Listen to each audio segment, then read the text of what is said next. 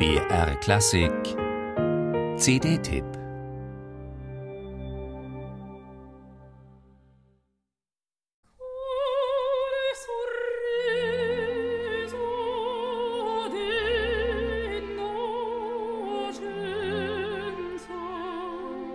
Die kleine Marina war gerade mal 13 Jahre alt, als ein gewisser Sizilianer namens Vincenzo Bellini sie mitten in Lettland auf die Idee brachte, Opernsängerin zu werden.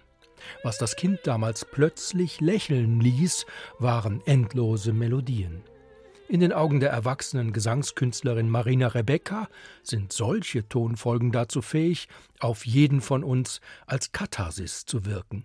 Auf innere Läuterung beim Betrachter wollte ja schon die antike griechische Tragödie vor über 2000 Jahren hinaus.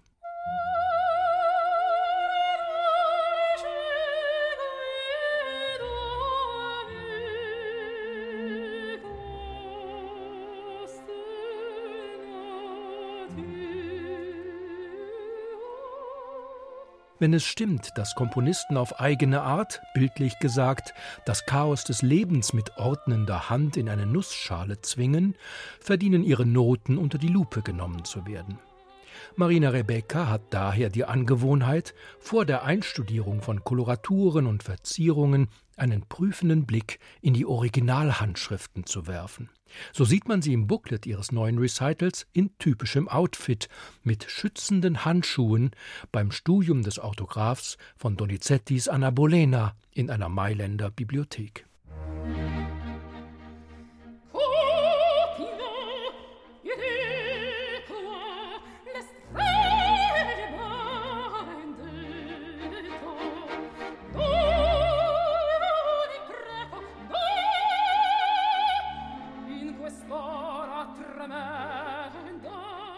Kraftvoll und entschieden wirft sich die lettische Sopranistin in die Charakterisierung von Norma und Imogene, Maria Stuarda und Anna Bolena, vier Frauenfiguren Bellinis und Donizettis. Auch bei der französischsprachigen Vestalin des weniger populären frankophilen Italieners Gaspare Spontini weiß Marina Rebecca hörbar genau, was sie tut und was nicht. Während sie für ihr vorangegangenes Rossini-Arienprogramm Amor Fatale im Münchner Rundfunkorchester musikalische Partner gefunden hatte, lässt sie sich diesmal beim Belcanto-Album Spirito ebenso einfühlsam von Süditalienern unterstützen, durch das Orchestra del Teatro Massimo di Palermo. Der Dirigent mit dem ungewöhnlichen Namen Jader Bignamini stammt aus der Lombardei, agiert besonnen. Und der Solistin ordnet er sich offenbar gern unter.